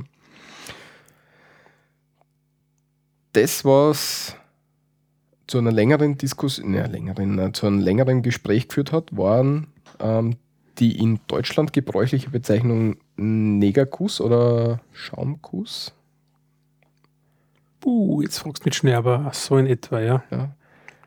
Weil Negerkuss ist ja politisch nicht. Negerkuss hat es vielleicht früher geheißen, Genau. jetzt heißt Schaumkuss oder so ähnlich, ja. Ja, irgendwie so. Wir sind keine Deutschen, deswegen wissen wir nicht, wie, man, wie, wie, wie die Deutschen das so richtig sagen. Bei uns in Wir bitten Österreich. um Kommentare Ja, diesbezüglich. ja, passt. Bei uns in Österreich, ah ja, stimmt, Kommentare immer her damit. Ja, ich krieg schon wieder eine, sehr wurscht. Äh, ja. Äh, bei uns in Österreich heißt das Ding natürlich Schwedenbombe. ja, Natürlich, sage ich nur dazu. Und ähm, ja, nachdem wir darüber diskutiert haben, habe ich mich gefragt, warum heißt das Ding Schwedenbombe und wo kommt es her? mhm. Mhm. Und habe dann ein bisschen recherchiert. recherchiert. Recherchiert hat der Walti. 1926 erfunden von Walter und Johanna Niemetz in Wien. Mhm. Mhm. Ja, schon Zeitl her. Das stimmt. Ähm, und der Name ergibt sich daraus, dass ein sehr guter Freund der Familie ein Schwede war. Und der ist nach Wien gekommen und hat beim Kreieren geholfen. Und zum, zu Ehren diesen, dies, die, dieses Freundes, zu Den Ehren, Namen wissen wir aber nicht, gell? na, wissen wir nicht, zu Ehren des Freundes ähm, haben sie es dann Schwedenbombe genannt. Genau, die seit 1934 auch als Marke eingetragen. Mhm. Bei uns die Schwedenbombe, was nicht, die Deutschen kennen das ja. Es gibt ja als, in Deutschland gibt es die Dickmanns. Genau. Ja. Das Also ist aber, glaube ich, ein Markenname einer Herstellerfirma, oder? Mhm, kann sein, ja. Ich glaube. Aber die klassische Schwedenbombe ist mit unten einer Waffel, Mhm. der Eischaum mit Zucker drinnen und ähm, in so Schoko eintunkt. Ne? Ja, dunkler Schoko. Dunkle Schoko. Und es gibt noch die mit Kokosflocken drauf. Kokosflocken. Ah, nicht das Wort, jetzt Streusel gesagt. Kokosstreusel wäre auch nicht, ja. Ja. Streusel, Streusel und Flocken. Ja, Soll ich das Ähm, zu unseren Wörtern dazu? mh, sicher, du dazu. Dann, was ist noch passiert? Anfang 2000 und, oder Anfang August 2012 hat das Unternehmen ein bisschen eine finanzielle Schieflage gehabt. Ja. Mhm. Sie hat nämlich die Gehälter seit einigen Monaten schon gar nicht mehr zahlen können. Schwedenbomben haben natürlich das Problem, in Österreich die Produktion ist recht teuer, gerade für solche Produkte und der Markt ist halt begrenzt und natürlich aus Deutschland beziehungsweise auch aus den umliegenden Regionen ist es einfach billiger zu produzieren, beziehungsweise aufgrund der Margen oder auch der Produktionsmenge. Ja.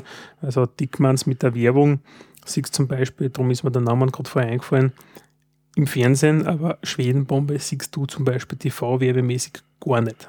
Was aber interessant ist, früher haben sie viel mehr Werbung gemacht. Man kann sich die Werbungen, die alten, auf der Homepage von der Familie Niemetz anschauen. Ja, das sind die alten Werbungen. Ich wa- Weißt weiß du, wann die letzte war? Nein, weiß ich, kann ich nicht sagen. Okay. Aber falls es jemand interessiert, die sind recht lieb, so kann man sich dort anschauen, Mhm. wenn wir dann auch verlinken. Ja, also Anfang August 2012 ist eben finanzielle Schwierigkeiten sind aufgetreten. Jänner 2013 hat dann das Finanzamt wegen Steuerschulden einen Konkursantrag gestellt. Und aufgrund dessen ist das in die Medien gekommen. Und es hat sich dann eine riesengroße Facebook-Gruppe ergeben, rettet die Schwedenbombe. Ja, das hat aber nicht viel was gebracht, weil die Mhm. Unternehmensrettung ist gescheitert. Leider, ja. Und Bis Juni 2013. Mhm. Also das war eine ganz enge Geschichte. Das hat, ähm, ich glaube, im Mai noch irgendwie jemanden gegeben, der gesagt hat, er würde gern das über, übernehmen und würde irgendwie 4 Millionen Euro zahlen. Und da haben sie ihm gewartet bis kurz Also bis zu dem Stichtag und es ist und er hat halt gesagt, die Überweisung ist schon auf dem Weg. Und sie haben halt bis zu dem Stichtag gewartet, wo es halt äh, so, so, mehrere Aufschübe geben und bis zu dem Stichtag und es ist keine Überweisung eintroffen. Und ja, das wäre eigentlich der Unternehmensuntergang gewesen, aber im Juni 2013 hat dann die Firma Heidi Chocolate AG, ist eine mhm. Schweizer Firma. Ähm, mit Sitz in Rumänien. Produziert in Rumänien, hat einen Sitz nicht dort. Ah, okay. Produziert und verkauft in 45 Ländern und ist so im Premium-Segment und der Rivale von Lind, den natürlich auch relativ viel kennen. Und die haben im ich finde es erfreulich, eine Standortgarantie. Ich glaube, Standortgarantie wurde es auf jeden Fall der bestehenden Belegschaft Österreich zugesichert, dass das Ganze bleibt, der Vertrieb soll ausgebaut werden. Und ich glaube sogar, und das weiß nicht, ob du das kennst, die Manja-Riegel, ja, die kehren nämlich mhm. zu niemals. Ja. ja. Die haben drei große bekannte Produkte in Österreich. Als ja. dritte fällt mir jetzt an. Sweetie. Sweetie, ja. Sweetie. Und ja, sie haben 5,25 Millionen Euro dafür gezahlt dass sie den, die Marke Schwedenbombe verwenden dürfen. Mhm. Ja, Danke an die Schweiz. Ja, und natürlich, wie so oft, hat sie da ein Schwedenbomben-Rettungslied ähm, ist da kreiert worden. Das bin ich, weil das kenne ich gar nicht. Wollen wir da eine hören? Sicher, weil ich kenne es nicht. Ja, dann hören wir eine. Ob es die Hörer interessiert, ist ein anderes Thema. Ja, aber es geht ja um uns.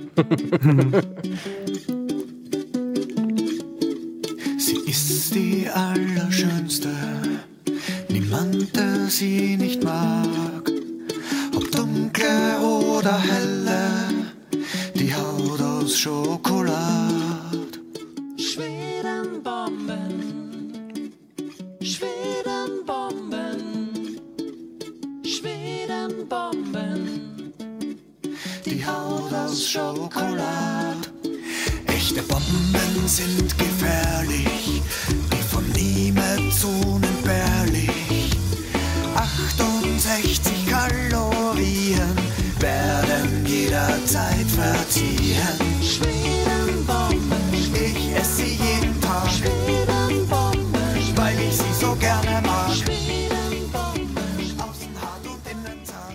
nettes Lied. Mhm. Ähm, weiß jetzt nicht genau, wie Wir haben es vergessen. Was haben wir vergessen? Es gibt nicht nur dunkle Schokolade, sondern auch helle Schokolade. Milchschoki. Schwedenbomben gibt es auch. Ah, okay. Ganz, nur, ganz vergessen. Ich kenne nur die dunklen und die mit. Ähm Nein, wo ich kenne die Box, weil sie sind nämlich immer so einer durchsichtigen Box eigentlich, wo sie drinnen stehen. Ja, also so eine Plastikbox ist das ja, eigentlich so. Ja, ja. Ohne Aufdruck, oder? Ist der Aufdruck irgendwo drauf? Nein, niemals steht, glaube ich, drauf. Ich glaube nur ganz klein, ja. Also du siehst also nicht wirklich eine gescheite Verpackung, wenn man so will. Und ja, wo du gibst die hellen, die habe ich immer gern gefressen. Ja, dann gibst die dunklen, dann gibst du mit Schoki. Ah, mit, mit Schokoflocken drauf. Streusel. Kokos. Ja, spät für mich schon. Ja, macht ja nichts. Ja, und nachdem ja so nachdem Werbung bei mir total gut wirkt, das ist ja, ich bin jetzt vor einiger Zeit einmal draufgekommen, wenn ich, äh, habe ich äh, ähm, ähm, ähm, so amerikanische Werbungen angeschaut mhm. und da war unter anderem das United States Postal Service. Okay. Die haben wir Werbung geschalten. Und nach der Werbung wollte ich fürs United States Postal Service arbeiten einfach. Und da habe ich das erste Mal. und da das, USA, USA. Und da habe ich das erste Mal realisiert, wie Werbung auf mich wirkt. Und ja, sie wirkt halt einfach, es hilft nichts. Und ich hätte jetzt total gern Schwedenbomben. ich weiß schon, was ich mir morgen kaufe. Das ist eine Katastrophe. Sagt mal keine Werbung. Der Wald ist empfänglich dafür. Fullgas ist eine Katastrophe geworden. Ja. Ja. Der letzte Punkt, Mo bevor wir zu den Begriffen kommen, mhm. ist der Mo im Hemd. Der Mo im Hemd. Ähm, ja, weiß nicht, das war nicht ganz klar, was das ist. Deswegen werden wir es euch jetzt kurz darlegen, versuchen, so, so, soweit es halt geht, ohne Bilder. Nämlich hauptsächlich aus Schokolade, Brotbröseln, Zucker, Eidotter, Mandeln und Rotwein bestehendes kleines Küchlein. Mhm. Mhm, nämlich in Form eines Kugelhupfs. Ja, so wirklich so klein. Also wenn es die Hand so, so, also die Finger nach unten und dann stellt es so hin, eine Hand so circa so groß ist das, hätte ich gesagt. Ja. ja so kann man sich das vorstellen, einigermaßen ziemlich gutes Ding. Wird in Wasserbad, also die Masse wird in so kleine Kugelhupfformen eingetan. Mhm, Im Wasserbad dann gekocht. Genau. Und dann mit heißer Schokoladensauce übergossen und mit ähm, Schlag garniert. Genau, Schlagobers. Schlagobers. Äh, Sahne. Sahne, Sahne, für, für, die, für die Deutschen. Ja. Bei uns heißt Schlagobers. Ah, Sahne. Schlagobers, genau, ja. Schlag. War Schlag, einfach die Kurzformvariante. genau. Ja. Äh, ja, warum der Name Moor im Hemd weiß wohl keiner. Ja, oder vielleicht gibt es irgendwo Ah, eine ja, Das habe Anekdote. ich gar Ja. nicht recherchiert. Das ist das, was ich gedacht habe. Ah, Moor, hm, der schwarze Moor, der kleine Neger, ja. Ja. Aber es gibt auch das Mohrenbräu. Das ist ein Bier in Vorarlberg, ja. Auch mit der Figur eines kleinen schwarzen Moors drauf, ja. Also Mhm. der Kopf, ja. Dann gibt es die Mohrenapotheke in Graz, ja. Hat auch so einen kleinen schwarzen vorn drauf, ja. Und das Logo von der Firma Meindl, Julius Meindl, das ist auch der kleine Moor mit so einem Hüttel drauf, mit so einem komischen. Also das ist eigentlich Ja. gang und gäbe in Österreich. ja, der Julius Meindl hat da ewig viel Probleme gehabt damit. Ja, obwohl es so viel, also bei aller Liebe, das ist einfach gang und gäbe, es wird einfach verwendet, das ist ja, es ist historisch schon bedingt. Nicht, ja, aber es ist nicht ganz okay. Pff, ja, Ich finde es nicht ganz okay, aber es, ja, wurscht. ich werde es nicht ändern. Aber ich sehe jetzt nicht, wo es herkommt. Manchmal tut man auch noch, eine- also die, die, die Banausen tun dann irgendwie noch so eine Vanillekugel auf, Vanilleeiskugel. Bäh. Das gehört aber nicht. Nein. Echter Mal im Hemd. Nur Kucherl, Schokosauce, Hass und Schlag. Schlag. Genau. Ja, ja, ja, das, das waren die Hauptthemen. Ja, dann haben wir Wobei- ein paar Begriffe, die uns Ja, aufgefallen sind genau. in dieser Sendung. Nämlich der eine ist nämlich die Quadrill. Genau. Da haben sie ja uns belächelt, weil wir Quadrill sagen statt Quadre irgendwie. So, Ja, Wie, auf Bundesdeutsch nennt sich das Ganze ein bisschen anders, ja. Quadri, Quadri, Quadri. Quadri, ja, so irgendwie sagen die, sagen, ja, nicht die Bundesdeutschen, die Franzosen sagen das eigentlich. Wir sagen Quadrill und sie haben aber, also Holgi und, Frau Dina. Frau Dina, genau, Holgi und Frau Dina, so, haben gesagt, wir sagen Quadrille, was ein Blödsinn ist, wir sagen Quadrill, weil wir sind ja keine Banausen, wir wissen schon, dass man das eh nicht dazu spricht. Na? Liebe Freunde, das ist gar nicht. Liebe Freunde der Blasmusik. Also Quadrille heißt es bei uns und die Quadrille Français ähm, wird auf Wiener Bällen ausschließlich zur Fledermaus-Quadrille getanzt. Ähm, die Fledermaus-Quadrille, das ist die, was wir am Anfang gehört haben. Mhm. Mhm. Uraufführung 3. April 1874, ist schon ziemlich lang, im Theater an der Wien. Genau. Wir werden dann verlinken, die Quadrille wird, das ist so, so ein Tanz, wo, wo jeder. Ein einstudierter Tanz Genau. mit diversen Abläufen zwischen Mann und Mhm. Frau und Personen, also Mann, Frau nebeneinander bzw. voreinander und einem Paar wieder gegenüber, ja, und da Mhm. gibt es diverse Abläufe, ja. Ich habe das auch schon gemacht, das Ich ist das gemacht. ziemlich stressig. Stressig und ich, ich bin ja so ein Perfektionist, ich wäre total grandig, wenn die, wenn die nicht tun, was ich glaube, dass sie tun müssen. Das ich Ja, aber wenn nicht. du das Falsche glaubst, ist halt der Schatz. Ja, ich glaube eh meistens, das ja, ist ja wurscht. Jedenfalls ist, ist, ist mir das ein bisschen zu stressig, aber es ist lustig tatsächlich, wenn man es nicht so ernst nehmen würde.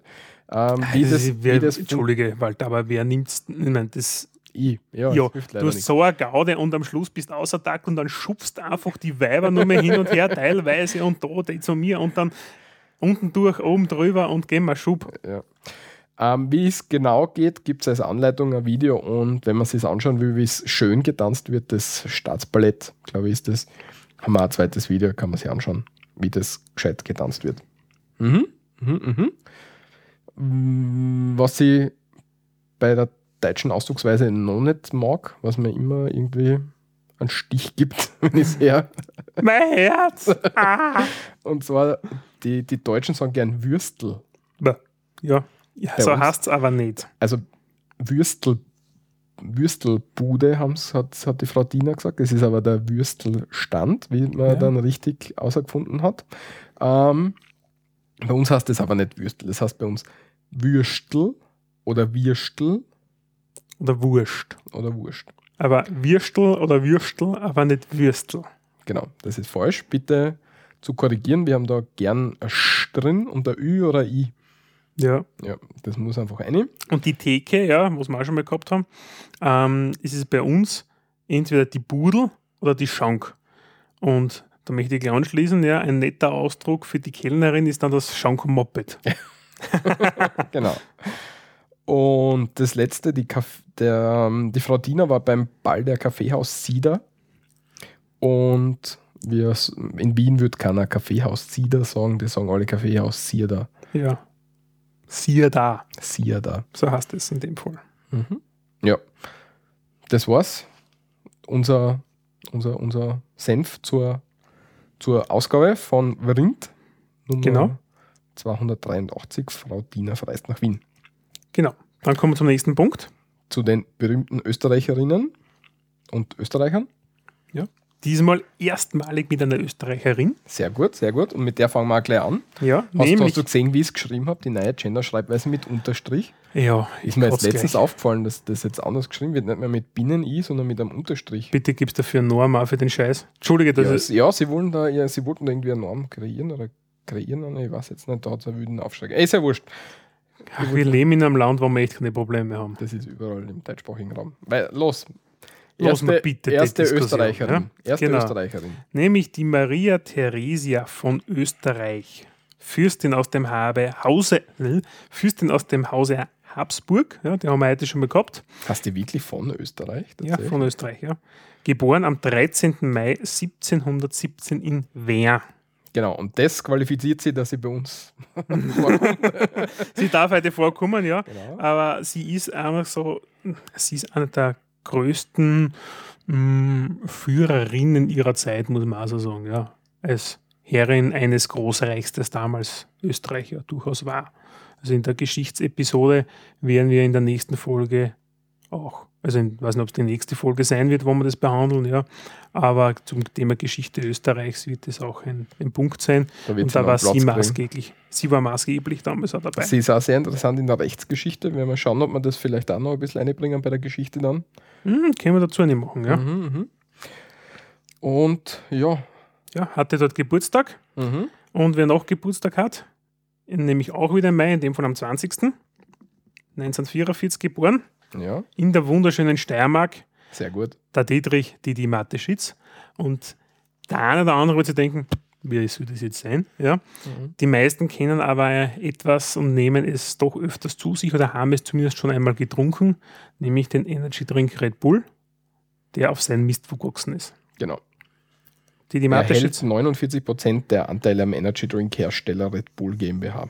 Genau, und ist er bekannt unter anderem eben für die äh, Formel 1, ja, dann Red Bull Salzburg, dann Eishockeymannschaften, Akademien und Der Wahnsinnige, der aus dem für Dings 7 gesprungen ist, Millionen Wie- wie er Extremsportler. Wen meinst du jetzt da? Der ausgesprungen ist. Also aus 39 Kilometer Höhe der, Felix Baumgartner. Genau. Genau, also ja, von daher kennt man Red Bull natürlich als Unternehmen sehr, sehr gut und der Didi Mateschitz ist einfach der Gründer, ja, und mit der Geschäftsidee, den, diesen komischen Thailänder Creating Dragon heißt der, glaube ich, drüben, wenn es mir ganz täuscht jetzt da, in, aus Thailand, ja, mit seinem thailändischen Partner auch in Österreich und Europa und mittlerweile weltweit zu vertreiben. Weil ich es gerade gesehen habe, da gibt es die Liste der reichsten Österreicher und 2012 war er der reichste Österreicher, Mhm. gefolgt von Johann Graf von, von Novomatic. Das sind, glaube ich, die Glücksspielhersteller, oder? Und Die Novomatic ist machen die nicht auch so Kaffeedinger? Äh, die Novomatic ist ein Unternehmen, das unter anderem ähm, einnahmige Banditen, wie man so schön sagt, nämlich ja, produziert, ja. Äh, war relativ belächelt, viele Jahre in der Branche, ja. Weiß ich, habe dort einmal gearbeitet in diesem, in diesem Metier. Ähm, muss dazu sagen, mittlerweile sind sie zu einem der größten Unternehmen weltweit aufgestiegen. Ja. Also die performen wirklich, wirklich sehr gut. Ja. Und ich glaube, die wissen auch nicht hin, wo mit dem, mit dem Geld als Firma. Hm. Okay, dann noch ganz kurz zum Abschluss haben wir ein Leseklump für euch, nämlich ein Bild. Mhm. Und zwar, wer hat wie viele Weltkriege gestartet? Und wenn wir uns das Bild anschauen, hast du dir das schon angeschaut? Ähm, je, ja, Was war das? ich finde es relativ nett, ja. Nämlich die Kommentare eigentlich, was drunter steht. ja, die Kommentare muss man natürlich auch lesen. Ja, also wir verlinken das von 9gag.com, ja. Mhm. Ähm, people who started a world war by countries. Ja. USA null, Nicht Russland. vornehmen. Ja, Schaut euch das an. ich meine, das letzte Foto ist, ja, ja, und die Kommentare lesen, unbedingt. ja. Und das zweite, was ich gefunden habe, was ich sehr interessant gefunden habe, nämlich ein Video, das eine 22-minütige Fahrt durch Nordkoreas Hauptstadt Pyongyang zeigt. Also da haben sie eine GoPro-Kamera auf einen, so einen, so einen Van aufgebaut Mhm. und fahren dann einfach 22 Minuten durch Pyongyang. Hast du das angeschaut, das Video? auch? Ja, komplett. Und? Ja, wenig Verkehr. Stadt halt. Ja, weil es ist eine ziemlich schöne Stadt, es ist voll viel grün und so. Also, man, du siehst natürlich nur die schönen Gebiete. Ja, du wirst ja als Tourist durch diese Gebiete durchgeleitet, Mhm. noch noch netter, ja. Aber ähm, ja, also ich finde, Hast du es angeschaut? Nein. Okay. ich schaue sie jetzt gerade an. Die haben voll viel so riesengroße Statuen dort, ist mir aufgefallen. Ja, das ist halt das typische kommunistische, ach, ich bin so viel besser ja, als wie die anderen, ja. So, Also so wie es die Sowjets dann auch gemacht haben, ja. Oder keine Ahnung, die Amerikaner bauen einen Turm, ja. Wir bauen noch einen Turm und hauen noch drei Meter drauf, ja. Äh, Sie sind erst da am Mars, wir sind die ersten am Venus, auf der Venus. Oder ich, ich, blödes Beispiel, ja. Es war noch nie jemand am Mars. Ja, mit einer Sonde, meine ich. Ja, jedenfalls kann man sich anschauen. Es ist natürlich, hat es da wieder, Pro- m, wieder Aufschrei gegeben, dass dort ja nur die schönen Seiten gezeigt werden, aber es ist trotzdem, was nicht, eins der seltenen Dokumente, wo man trotzdem ein bisschen was von der Stadt sieht. Aber Ja. es ist halt, Was anderes kannst du nicht sehen, weil du nicht frei herumlaufen darfst. aber es ist so. Und ich sehe das jetzt so, also ich muss sagen, die Stadt selber, zumindest das, was man für die Touristen aufbereitet hat, schaut nett aus, schaut wirklich nett aus dort. Mhm. Ja, ist so. Und es ist wenig Verkehr, ich glaube, du musst es extrem. Also wenn man jetzt nicht verhungern würde, so wie alle Nordkorea, also viele Nordkorea tun, In Pyongyang, glaube ich, hungert da keiner. Ich glaube, das ist so ziemlich die. Irgendwo habe ich das einmal gelesen, aber prügelt es mich nicht, wenn es jetzt da nicht stimmt. Aber so, dass die ganzen Parteigünstlinge und sowas, also alle, die was halt irgendwas zu reden haben ja, und ein bisschen Marie haben und äh, den lieben Führer dort gut sind, gut gewollt sind, ja, die leben dort und die leben in Saus und Braus, also Saus und Braus, die leben gut, sagen wir so. Ja, und der Rest lebt halt am Land. Mhm. Ah, Was wollte ich sagen? Ich weiß nicht mehr. Ah ja, weil so, weil so wenig Verkehr ist, ist glaube ich dort recht ruhig, dürfte ruhig sein und das wird total angenehm sein zum Wohnen. Aber ich möchte trotzdem nicht hin, weil es kein Internet gibt. Was würde ich ohne Internet machen? Warte mal, musst du nicht bei der Einreise sogar dein Handy abgeben? Oder irgend sowas? Äh, Ja, ich glaube, das wird glaub. versiegelt oder so. Ja, Ich habe da mal einen Reisebericht gesehen von, von, von zwei Österreichern oder drei, die Mhm. mit dem Zug von Wien nach ähm, Pyongyang gefahren sind. Über Russland, was total interessant war. Mir mit Transit nachher, gell? Ja, weiß nicht, hast du das gelesen? Ich habe wieder den Link vielleicht eh geschickt, aber der, Ich glaube, ich kenn's. der war echt, also der, der Bericht war echt cool. Da sind es nämlich so über Russland, dann nach China um, Mhm. durch China durch und sind dann hinten, ganz hinten am Ende vom asiatischen Kontinent, sind sie dann über so ein kleines Bruckel nach Nordkorea eingefahren. Mit die Arbeiter zusammen. Echt ein Mhm. cooler Bericht zum Lesen, aber ich glaube nicht, dass ich das noch finde. Falls ich es finde, werden wir es verlinken. Die Urlaube, Nordkorea. Also Reisegruppen 10 Teilnehmer ab bis Peking International. Ja, also nach China musst du mal so kommen. Ja. Ähm, Wenn du sieben Nächte, acht Tage dort bist, 1500 Euro. Das geht, fliegen wir hin. 1500 Euro jetzt dafür sieben Tage. Naja, es ist schon nicht so schlecht bezahlt, muss ich sagen. Also ist, puh. Ja, dafür warst du halt also einer der wenigen in, in Nordkorea. Ja, ich glaube, das werden mittlerweile immer mehr, weil Ja, die bringen halt verdammt viel Kohle ein. Gell? So Tourifi da drüben. natürlich, ja. Ja. Das ist allein, wenn du irgendwo ein Visum brauchst, ja, das nutzt irgendwas, allein das ist schon mal wieder ein Drama. Wenn ich für mein Vietnam- Vietnam-Visum habe ich damals gezahlt, muss ich nachdenken, 114 Euro oder so. Echt? Ja. Kein Dreck. Da bin ich nach Wien gefahren zur Botschaft, habe das abgegeben. Dann hat mir der kleine Asi angerinst, ja, wie äh, Weltmeister, ja. Ja, also gib her deine 114 Euro. ja, wie ihm die Kohle umgekriegt hat. Dann hat er meinen Reisepass, eine Woche lang war er weg. Ich glaube, bin mir nicht sicher, aber ich glaube, den haben sie eh mit, mit dem nächsten Flugzeug umgeschickt, ja. Dann ist Stempel, Stempel, ja. Und dann ist mein Reisepass wieder retour gekommen, dann habe ich ihn da hin können. Nein, ich glaube nicht, dass den Reisepass ausgeführt haben. Na, was macht er sonst nach einer Woche? Ja, der hat das tut gestempelt, der muss halt alles überprüfen, bla bla, der fliegt sicher nicht mit deinem Reisepass nach. Nein, aber das schicken sie gesammelt um, glaube ich. Na. Also ich, ich traue denen das. Also wie ich das gesehen habe, wie die dort arbeiten, ja, und ich habe das eine halbe Stunde anschauen dürfen, ja, traue ich mir das zu sagen, dass sie das durchaus machen. Jetzt braucht man Kontakt in die vietnamesische Botschaft in Wien. Ja, such raus. Im Hallo? Internet. Hallo? ist da die Botschaft? Wie ist das mit unseren Reisepässe? ja, passt. Gut, dann hätten wir es geschafft für heute, glaube ich. Ne, nicht vietnamesische Botschaft Wien. Na, wir rufen jetzt nicht in der Wiener In der Felix-Model-Straße 20, Wir ja. rufen nicht Darauf an, Telefon 01 für Wien. Na, um halb zehn rufen wir in der Botschaft an. Fragen, was sie mit unserer Reise besser tun. Ja, dann sagen wir, ja, die haben wir Dienstschluss, ich gerade schon. sagen wir mal Danke fürs Zuhören. Wir freuen uns, wie wir am Anfang schon gesagt haben, über Kommentare. Der Gesatzler wieder, Walter. Genau, wenn ihr gerne Kommentare hinterlassen möchtet oder wenn ihr uns irgendwie ausbessern wollt, weil wir wieder irgendeinen Scheißgerät haben, dann Oder mit diversen Kommentaren einfach nicht eurer Meinung sind, dann nur her damit. ja, auf www.srmd.at. Oder wenn es nichts Offizielles oder Öffentliches sein soll, dann einfach bitte eine E-Mail an kontakt.srmd.at. Ähm, die grünen Dinger auf der Homepage sind die Flatter-Buttons, dort muss man draufklicken. Wenn man vielleicht ein Konto hat. Ja, da, Sonst legt man sie am besten gleich an. genau, das geht total un, un, un, un, un, un, Unproblematisch. unproblematisch, sehr gut. Ähm, einfach dort draufklicken, das haut super hin. Kann, man, kann ich nur empfehlen. Gut, dann schauen wir noch in den Sprachkurs. Und ja, bis zum Sprachkurs. Tschüss. Ciao. Sprachkurs. Sprachkurs. ich gedacht, ich muss da meine pushen. Das erste Wort, was wir haben, ist Fleck. Fleck ist nicht nur der Fleck auf der Hose, ja, den jeder kennt, ja, sondern, sondern Fleck ist umgangssprachlich bei uns auch Geld. Genau. Und no, noch ein, ja, na, machen wir das Wort zuerst, oder? Fleck. Fleck.